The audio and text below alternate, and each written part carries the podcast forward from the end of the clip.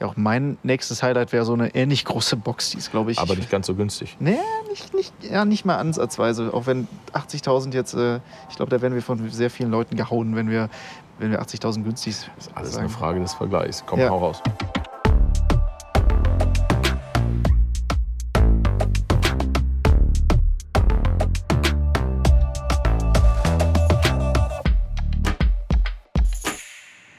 Hallo und herzlich willkommen zu einer neuen Ausgabe von Kilohertz und Bitgeflüster, dem HiFi-Podcast von hifi.de. Ähm, heute gibt es mal wieder eine Folge mit meinem lieben Kollegen Tim Hundenborn. Hallo Tim. Hallo.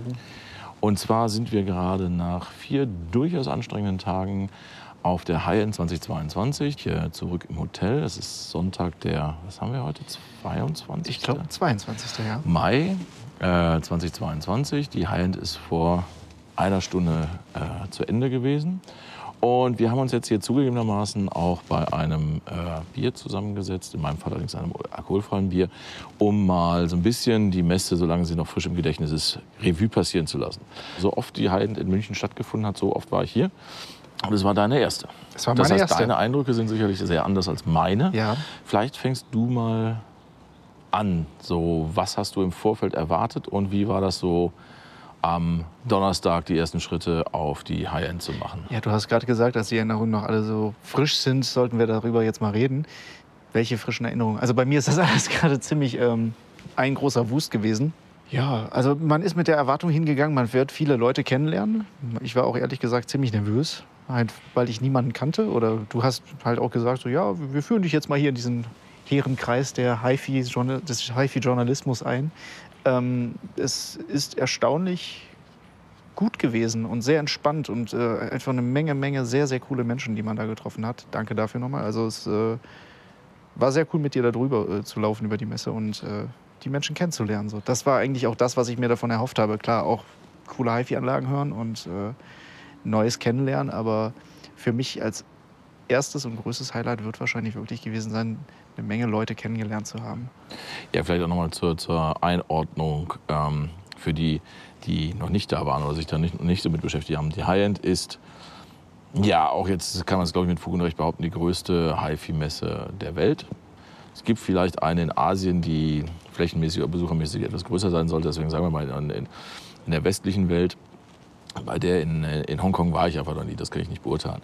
Aber es ist halt seit 2019 das erste Mal, dass wirklich sofern es Pandemie und Ukraine-Krieg bedingt möglich ist, äh, quasi die HiFi-Welt global zusammengekommen ist. Also die ersten zwei Tage sind Fachbesuchertage. Ja. Die werden auch gut besucht und ähm, sofern wir das beurteilen können, dadurch, dass wir mit, mit Ausstellern gesprochen haben, waren halt ähm, fast alle Länder der Welt in irgendeiner Form vertreten. Äh, Es gibt da Ausnahmen, ähm, die halt entweder noch im Lockdown sind oder aus anderen Gründen nicht gekommen sind oder es schwierig haben, im Moment zu reisen. Aber es ist halt wirklich ein, ein, ein spaßeshalber immer Klassentreffen. Ja, äh, ich meine, der, der Begriff, den, den habe ich vorher gehört und dachte so, ja, okay. Aber es ist halt exakt das Feeling. Es ist halt wirklich, du, du bist ja kaum die Treppe hochgekommen, äh, ohne dass du drei Leuten die Hand geschüttelt hast. Ja, genau, das war natürlich auch, also der, der Klassentreffen-Effekt war, glaube ich, auch dadurch, dass es jetzt halt seit 2019 nicht mehr ging. Und dass äh, ähm, viele Leute auch einfach, mich eingeschlossen, auch vermisst haben. Deswegen hat man also wirklich viele Leute, die man sonst mehrfach im Jahr auf irgendwelchen Messen gesehen hat, hat man halt seit fast drei Jahren nicht gesehen. Und ähm, ja, insofern hat es für mich tatsächlich den Charakter eines Klassentreffens, wie du schon sagtest. Ich habe hier viele, viele Hände geschüttelt. Auch das hat sich am Anfang etwas seltsam angefühlt, weil auch das Händeschütteln ist man nicht mehr gewohnt. Aber ich bin, gehe einfach mal davon aus, dass alle Leute damit, die da sind, da verantwortungsbewusst umgehen. Und, und wir haben das auch versucht zu tun. Und äh, ja, also mir ging es gar nicht viel anders als dir. Auch ich war ein bisschen nervös. Ich wusste auch nicht, was ich zu erwarten habe. Es ist halt die erste Messe, äh, der erst, das erste große Event seit langem gewesen. Keiner wusste, wie viele Leute kommen. Keiner wusste, ob alles klappt. Es haben auch Aussteller gefehlt, die sonst Ja. immer da waren. Es waren dafür auch andere Aussteller da, die noch nie da waren. Auch das gehört dazu. Ähm, ja, aber ich fand es auch eine sehr, sehr angenehme und sehr schöne Erfahrung, auch wenn ich echt sagen muss, ich bin es nicht mehr gewöhnt. Vier Tage auf der Messe rumlaufen, meine Füße protestieren lauthals, ähm, lautstark. Es war auch nicht zu 100 Prozent wie früher. Ich glaube, dass, dafür waren auch die Leute einfach zu, zu anders drauf. Aber es war auf jeden Fall sehr, sehr interessant. Es war gut besucht, nicht zu voll, genau die richtige Menge. Und, Und auch die äh, richtige Mischung, wie ich finde. Ja, nein, das war eine schöne Sache. Das Wetter hat halbwegs mitgespielt. Das ist in München immer, man muss ja schließlich auch mal zur Messe hin und äh, von der Messe weg. Und es gibt auch eben schöne Außensitzbereiche in der Messe. Auch das war gut, wobei wir da wirklich keine Gelegenheit hatten, das ausgiebig zu nutzen, weil wir echt viel zu tun hatten. Ja. Und zu dem guten Wetter war ja auch noch zu sagen, dass es halt ähm, Klimaanlage, wenn sie funktioniert hat, hat auch echt gute Dienste getan. Aber gerade wenn du ganz weit oben unterm Dach warst, da wurde es dann teilweise schon mollig warm. Wir hatten viel zu tun, wir haben uns viel angeguckt, wir haben mit vielen Menschen gesprochen, wir haben aber auch versucht, uns sofern es ging, äh, so viel wie möglich anzuschauen, anzuhören. Ähm, hast du irgendwie, also wir haben uns vorher kurz abgestimmt, um mal über so ein paar Highlights auch zu sprechen. Möchtest du anfangen mit deinem ersten Kann ich Highlight? gerne, gerne machen. Ja, dann mach das mal. Also mein erstes Highlight war ähm, definitiv ein Lautsprecher, den wir zwar schon kannten, aber noch nicht offiziell, also was heißt offiziell? Wir haben ja auch schon darüber berichtet, aber nicht in Form eines Tests, sondern in Form eines kleinen Berichts, eines Besuchs, den wir in Essen gehabt haben letztens. Und zwar beim Karl-Heinz Fink, der einen Lautsprecher designt hat, den wir da noch in der Rohfassung gesehen haben. Und den wir jetzt praktisch fertig lackiert, ohne irgendwelche Holzklammern, die das äh, Gehäuse zusammengehalten haben, dann im Vorführraum wirklich haben spielen hören und sehen konnten. Und äh, das war ein sehr cooles Erlebnis. Das handelte sich um die Epos ES14N. Ich würde ihn jetzt nicht so weit gehen, als es ein Regallautsprecher zu sehen, aber ein kompakterer Lautsprecher auf einem Standfuß, würde ich jetzt mal sagen. Ich weiß nicht, wie du ihn aus. Äh, Ja, die, die, ich ich habe die gleichen Schwierigkeiten. Also Ja. von der Höhe her wäre er vielleicht so gerade eben noch ein Regallautsprecher, ist aber ziemlich tief. Hat eine ähm, Reflexöffnung nach ja. hinten. Also kommt halt echt drauf an, wo ihr Nein, das also hinstellen wollt. ich habe kein Regal, wo der reinpassen Nein. würde. Kallax äh, passt da definitiv auch nicht rein. Also, Nein, das ist kein Kallax-Fall. nein. Definitiv nicht. Ähm, ja, das war in der Tat auch ganz spannend. Äh, kleine Korrektur noch, wenn ich mich richtig erinnere, ist es eben doch nicht zu 100 Prozent der Lautsprecher, den wir gehört haben, weil Karl-Heinz Fink hat gesagt, da wäre danach tatsächlich noch ein äh, neuer Hochtöner reingekommen, der, Ach, tatsächlich? leicht, der leicht verändert ist. Ah, okay. Ähm, und äh, ja, das war auf jeden Fall spannend. So ein, auch mal so ein, das hat man selbst in unserem Job halt nicht oft, dass man so, so, so, eine Entwicklung von so einem Produkt auch mal so ein bisschen mitkriegt. Der optische Sprung war sicherlich deutlich größer als das rohe MDF. Ähm, ich glaube, wir hatten, haben auch Fotos online davon gehabt. Ja, haben wir. Er hat aber viel positives Feedback gegeben, so bekommen, soweit ich Das weiß. ist aber auf jeden Fall ein sehr spannender Lautsprecher. Weißt du noch, was die kosten sollen? 4, 5, 4.500, glaube 4,6 ich. hab 4, ich im 6, Kopf. irgendwie sowas, ja. Also, ja, wir sagen jetzt mal 4.600 Euro. Äh, Der korrekte Preis steht auf jeden Fall nachher noch in den Show Notes. Ähm, lieferbar, Verfügbarkeit ist halt im Moment bei allen Dingen schwer abzuschätzen. Ja. Ähm, die meisten Sachen, äh, bei den meisten Herstellern hieß es innerhalb der nächsten zwölf Monate. Genauer kann man halt äh, heutzutage kaum irgendwie sich, sich festlegen. Wir halten euch da auf jeden Fall auf dem Laufenden, weil diesen Lautsprecher werden wir, wenn möglich, testen. Auch mein erstes Highlight ist ein Lautsprecher, und zwar die Dali Core. Ähm, gefühlt, würde ich sagen, sechs oder siebenmal so groß wie die Epos. Zwei Meter hoch, 1,80, zwei. ja, ich glaube, die, so. ist, wenn, die, die scha schaut mir gerade ins Gesicht, wenn ich Ja, äh, ja, ja. reingucke. Und du bist, ja genau, also 100 irgendwas, 150 Kilo, glaube ich, pro Stück. Richtig fett. Aber, ich will jetzt nicht sagen, ein, ein, ein, ein erstaunlich kontrollierter Klang für diese Größe in dem Raum, den wir da gehört haben. Unglaublich druckvoll, unglaublich punchy im Bass, aber dabei hundertprozentig kontrolliert. Sicherlich hat das auch damit zu tun, dass Dali den Raum hervorragend vorbereitet hat. Aber das war schon beeindruckend. Und wie ich aus persönlicher Erfahrung weiß, war das auch zwei, Hörräume, äh, zwei Besprechungsräume weiter durch die Wände hindurch immer noch beeindruckend. Ja, 80.000 Euro das Paar, immerhin. Ja, genau. Soll es kosten? 40.000 pro Stück, aber mit einem bleibst du, wirst du nicht so happy. Und soll auch jetzt relativ bald verfügbar sein, wenn ich das richtig in Erinnerung habe. Das war, das ist, ähm, das ist eben auch was, wofür die High-End gut ist, sich sowas mal anzuhören, weil das werden, werde ich nie irgendwie im echten Leben wieder treffen, dieses Produkt. Wir würden es auch, glaube ich, gar nicht zum Beispiel bei uns in den Hörraum so einfach bekommen. Genau, also das, das ist, äh, äh, man hat ganz einfach schon mal logistische Probleme damit und äh, sowas jemand selbst zu besitzen ist natürlich illusorisch und ähm, auch dafür ist die High-End eben schön. Zumal man ähm, auch einfach hoffen kann, dass einiges von der Technik, die jetzt halt in diesem Flaggschiff verbaut wurde, über die Jahre jetzt halt runtertropfen kann, so Trickle-Down-Effekt halt in günstigere Lautsprecher, wo man dann vielleicht in ein paar Jahren von einen Test machen kann. Genau, es ist viel tatsächlich auch das Stichwort Entwicklungsträger. Genau. Ja. Okay, dein nächstes Highlight. Ja, auch mein nächstes Highlight wäre so eine ähnlich große Box, die ist, glaube ich. Aber nicht ganz so günstig. Nee, nicht, nicht, ja, nicht mal ansatzweise. Auch wenn 80.000 jetzt, äh, ich glaube, da werden wir für sehr, von sehr vielen Leuten gehauen, wenn wir wenn wir 80.000 günstig ist alles sagen. eine Frage des Vergleichs. Komm, ja. hau raus. Genau, ja. Ähm, Wilson Audio ist vielleicht dem einen oder anderen Begriff hat. Äh, ist eine amerikanische äh, High-End-Lautsprechermarke, die ähm, ganz besondere Formen liebt. Und äh, die hat ein Sondermodell ihres Flaggschiffs rausgehauen. Das ist, Flaggschiff trägt den unglaublich klangvollen Namen äh, Wilson Audio Chronosonic XVX Four Seasons. Genau, es sind nämlich äh, vier. Äh, ja, das ist das Sondermodell. Genau, Four, Four genau. Seasons ist das, Son das Genau, also die, die Chronosonic XVX ist äh, der eigentliche Lautsprecher äh, für, und die, für fürs Jahr 2022 haben die jetzt praktisch vier Modelle herausgehauen in verschiedenen Lackfinishes. Also die, sind, die sehen einfach von die den Farben. an den vier Jahreszeiten, an den Four Seasons genau, orientiert. Genau, genau. Und wir haben jetzt halt die Summer gesehen in so einem roten, glänzenden Lack. Ja, es sieht geil aus, gar keine Frage. Ist, ich würde es mir, glaube ich, nicht ins Wohnzimmer stellen, einfach weil ich dafür das Wohnzimmer nicht habe oder das Geld. Denn die Wilson kostet, so wie sie da steht, 365.000 Euro. Das ist eine Hausnummer.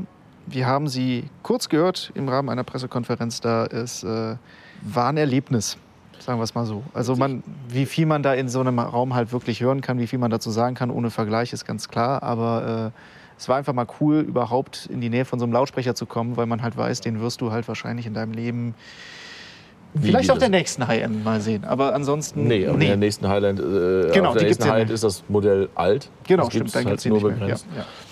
Nee, genau, das ist eben auch. Also, ich bin überhaupt kein Freund davon, teures HiFi zu promoten. Ich Nein.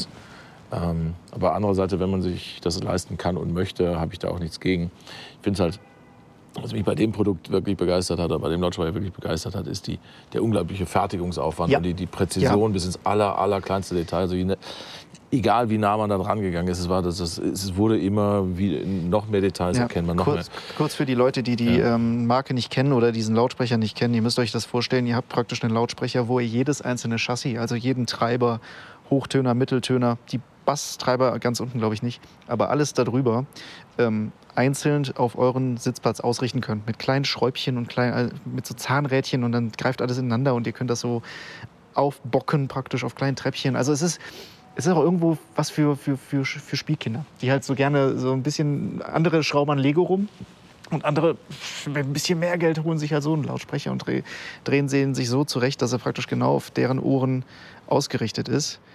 Und ich habe noch nie einen Lautsprecher gesehen, der auf der Innenwand, praktisch auf der Rückwand, Innenseite, weil man da, da durch so ein Skelett vom Außengehäuse reingucken kann, ähm, ja, praktisch ein Relief hatte. Also es war wie so, wie so ein Blumenranken waren da praktisch reingeschnitzt. Anders kann ich es nicht beschreiben. Ja, also, also, es ist, ist unglaublich, was dafür Jeder, jeder Quadratzentimeter an diesem äh, Lautsprecher ist halt wirklich äh, feinst verarbeitet. Ja, dann machen wir doch direkt mit Lautsprecher-Highlights weiter. Der Vorteil ist, ich kann in diesem Fall keinen Preis nennen, weil es nämlich ein Prototyp gewesen, wo auch noch nicht hundertprozentig sicher, äh, äh, sicher feststeht, dass es ihn auch als äh, finales Produkt geben wird, wobei angeblich die Zeichen gut stehen. Deswegen ist auch der Name noch nicht äh, vollständig. Monitor Audio hat das 50-jährige Jubiläum zu feiern in diesem Jahr und hat zum 50-jährigen Jubiläum ein neues Lautsprecherkonzept vorgestellt, das vorläufig den Titel äh, Concept 50 trägt. Mhm. Ähm, da wird ein anderer Lautsprecherhersteller langfristig was gegen haben, dass dieser Name benutzt wird, weil Q Acoustic hat einen gleichnamigen Lautsprecher vorgestellt auf der Messe. Und darum soll es jetzt aber gar nicht gehen, sondern die Monitor Audio Concept 50 ist ähm, wirklich ein spannender Versuch, mal einen Lautsprecher anders zu denken. Also mit einem weißen Blatt Papier anzufangen und zu sagen, wie funktioniert denn, was brauche ich denn für einen Lautsprecher? Und das ist ein auch da haben wir auf jeden Fall Fotos von veröffentlicht. Da ist auch in dem Video, was wir gemacht haben, drin, dass wir auch äh, euch natürlich beides auch verlinken werden. Ähm, das ist jetzt schwer zu beschreiben, deswegen schaut euch einfach mal das Video oder die Bilder an. Es ist ähm, zwei Gehäusehälften. In den Gehäusehälften sitzen jeweils zwei Basstreiber, die aber auf den Luftspalt zwischen diesen Gehäusehälften spielen. Ihr müsst euch das vorstellen wie ein ganz enges Tal zwischen zwei Berghälften und ihr guckt praktisch ja. durch dieses Tal durch ja. von vorne. Also ihr habt praktisch links und rechts eine Riesensäule, die vor euch aufragt. Und diese nur mit durch so ein paar Streben verbunden. Genau, und ähm, dadurch, dass eben die Lautsprecher, äh, die Basstreiber gegeneinander arbeiten und direkt miteinander verbunden sind, gleichen sich die, so der Plan, die Kräfte aus. Das heißt, ähm, man braucht auch nicht mehr Gehäuse, sagen die Entwickler von, äh, von Monitor Audio. Ähm, davor sitzt dann ein aufwendigst gemachtes Array aus sechs, Sechs Mitteltönern Mitteltönern, ja. und einem Hochtöner in der Mitte. Ähm, die Gehäusehälften haben auch hier jeweils noch ein Bassreflexrohr, äh, das direkt mit eingegossen wird. Also eine unglaublich aufwendige Konstruktion. Es sieht nicht so aus, wie man sich einen Lautsprecher vorstellt. Ähm, ich finde es durchaus faszinierend, das, was da gespielt hat, war auch für einen Prototypen nicht schlecht. Äh, sehr, sehr spannend. Äh, sicherlich auch noch nicht fertig, aber das fand ich einfach die Idee. Oder dass halt jemand sagt, komm, ein Lautsprecher muss keine rechteckige Box sein. Was, was können wir denn noch mal begrüße ich. ausprobieren? Ja, das, ist, das Ja, das begrüße fand ich sehr definitiv. Ja. ja, mein letztes Highlight ist tatsächlich auch wieder ein recht teurer Lautsprecher. Aber das liegt auch ein bisschen daran, dass wir uns halt bei dieser bei den Highlights jetzt auch darauf beziehen wollen, so was man vermutlich nirgendwo anders jemals wieder hören werden kann. Zum Beispiel bei der Wilson, die wird es nur dieses Jahr geben. Und ähm, bei der Audiophysik, von der ich jetzt reden möchte, von der Medeos, äh, gibt es momentan ein Paar. Die steht halt hier in München und äh, es wird wahrscheinlich äh, nur, zehn Exempl äh, nur zehn Paare weltweit geben von dem Ding. Und äh, das ist halt ein absolutes Flaggschiff von Audiophysik und äh, der erste Lautsprecher, bei dem Audiophysik einen neuen Mitteltöner getestet hat. Ein Mitteltöner, der ja sehr schwer zu beschreiben ist tatsächlich. Es, es hat was mit einer sehr, sehr, sehr dünnen, hauchdünnen und sehr, sehr leichten Folie zu tun, die da zwischen zwei Teilen gespannt wird und besonders befestigt wird und dadurch sehr gut einfach im Mitteltonbereich wiedergeben so- soll. Ähm, besser erklärt bekommt ihr das vermutlich bei uns auf der Homepage. Weil ich kann das jetzt gerade tatsächlich nicht in Worte fassen, wie das Ding jetzt genau aufgebaut ist. Das müsst ihr sehen. Könnt ihr aber bei uns auf, auf der Homepage. Wir verlinken es euch natürlich drunter. Was das Ding klanglich macht, ist aber ganz, ganz beeindruckend, weil wir saßen da halt in einem Raum, den, den kannten wir vorher nicht. Wir waren da mit sehr, sehr vielen Menschen. Die Lautsprecher waren, sind halt sehr, sehr groß auch. Die sind ein bisschen kleiner als ich, aber halt immer noch so um die 1,80. Komplett mit Glaspaneelen praktisch bedeckt und darunter dann Holzgehäuse. Also allein der Anblick macht schon einiges her. Und äh, dann sitzt du da und auf einmal kommt der Sound nicht von vorne oder von zwischen den Lautsprechern, wie man es so gewohnt wäre, sondern er scheint dich zu umrunden. Kommt auf einmal mal von schräg rechts hinter dir. Olaf, du kannst es wahrscheinlich bestätigen. Ja, das war auf jeden Fall schon mal äh, ziemlich spannend. Ja. Also ähm, ich bin vor allem gespannt, also ja, zehn Lautsprecher, was sollen sie kosten? 160.000 Euro. Das ist- 160.000 Euro, Das ja. ist ziemlich irrelevant, aber was äh, dieses Prinzip des äh, Mitteltöners so weiterentwickelt ist, dass es eine Massenproduktion ist und in äh, ich sag mal, erreichbaren Größenordnungen eingesetzt wird, Dann da bin ich sehr, sehr gespannt Da drauf. kann man, ja. glaube ich, eine Menge erwarten. Ja, okay, wenn wir jetzt. Also ich finde es nachvollziehbar, dass wir jetzt ein paar recht teure und, und, und sehr seltene Sachen hier rausgenommen haben als Highlights, denn das ist einer der Gründe, warum man zu einer High-End fährt, weil man solche Sachen sonst wirklich nie im echten Leben zu sehen kriegt. Aber um das Ganze vielleicht noch mal ein bisschen günstiger abzuschließen oder vielleicht sogar ganz ohne Preis, weil ich weiß noch nicht mal, ob das tatsächlich als Produkt gedacht ist oder nur ein, ein Messegag war, äh, nehme ich mal den Metallica-Plattenspieler, den ich bei Project gesehen habe. Äh, ein och, vierzackiger Stern, schwarzer Lack, viel Metall. Ich habe keine Ahnung, ob das gut, dem Klang gut tut, aber ich fand einfach, äh, als alter Metaller äh, kann ich natürlich äh, einen Metallica Plattenspieler nur gutheißen. Da haben wir in der Messeberichterstattung auch Bilder. Das verlinken wir hier unten auch nochmal. Und wenn das jemals ein echtes Produkt werden sollte, dann werden wir den selbstverständlich testen. Denn Ja, ähm, auf jeden Fall. das kann ja nicht anders sein. Nein. Ja, ähm, das waren im Prinzip unsere Messe-Highlights. Das war so auch die, die kurze Rückschau. Ich weiß nicht, hast du noch irgendwie äh, insgesamt zur Messe? Es war anstrengend, es war gut, es, war war, anstrengend, voll, ja. es war schön. Wenn man da hingeht, äh, sollte man auf bequemes Schuhwerk achten. Das habe ich jetzt auch noch mal gelernt. Also Blasenpflaster waren dann doch nötig, aber, aber das ist, glaube ich, klar, wenn du vier, vier Tage da rumläufst. Genau, wenn ihr als Besucher dahin geht, es ist tatsächlich für, was, was Messen angeht, ist es relativ überschaubar, ist alles schön kompakt, aber es sind eben schon ähm, ein, zwei, drei, vier Hallen, Ja. ähm, die sogenannten Atrien und noch viele Räume. Also man muss, äh, es gibt Aufzüge, aber man, wenn man das äh, zu Fuß macht, steigt man schon die eine oder andere Treppe. Also gutes Schuhwerk ist auf einer Messe immer eine gute Idee. Aber wie üblich sollen, sollen und wollen wir ja auch über Musik reden.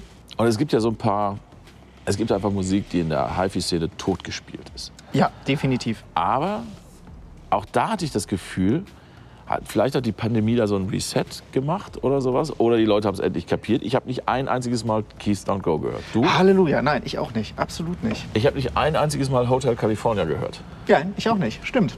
Ich kann mich an keine Messe erinnern, wo, wo nicht mindestens einmal Hotel California lief. Äh, wir haben einmal Time zusammengehört. Ja, aber das, Das war, war auch, okay, Das weil- war legitim. Das Weil, war, ja. genau, das hatte sich nämlich Alan Parsons selbst gewünscht, der das verdammte Album abgemischt hat. Und zusammen mit Alan Parsons Time hören ist dann auch schon wieder in Ordnung. Genau, der war Ja. nämlich als äh, Botschafter der High-End praktisch vor Ort. Ja, Tim, danke, dass du hier mit mir auf der Messe warst. Danke, Ja. für, dass du dir die Zeit genommen hast, jetzt mit mir noch darüber zu sprechen, obwohl wir schon vier Tage irgendwie zusammen unterwegs waren. Danke dir, dass ich dabei sein durfte und konnte und das alles hier zum ersten Mal miterleben durfte. also gern- gerne wieder die nächsten 24 Jahre. sehr, sehr gerne. Genau, das war diese Ausgabe von Kilohertz und Bitgeflüster. Und das war auch für eine überschaubar lange Sommerpause übrigens äh, die letzte Folge von Kilohertz und Bitgeflüster. Denn ähm, aus verschiedenen Gründen ergibt es sich jetzt so, dass äh, ähm, wir tatsächlich mal etwa vier bis sechs Wochen Pause machen, ähm, auch ein bisschen Urlaub machen dabei und äh, neue Folgen für euch produzieren und äh, dann mit der Season 2 sozusagen von Kilohertz und Mitgeflüster weitermachen. Ja, also dann bis hierhin erstmal vielen Dank, dass ihr euch äh, die erste Season von Kilohertz und Mitgeflüster angehört habt.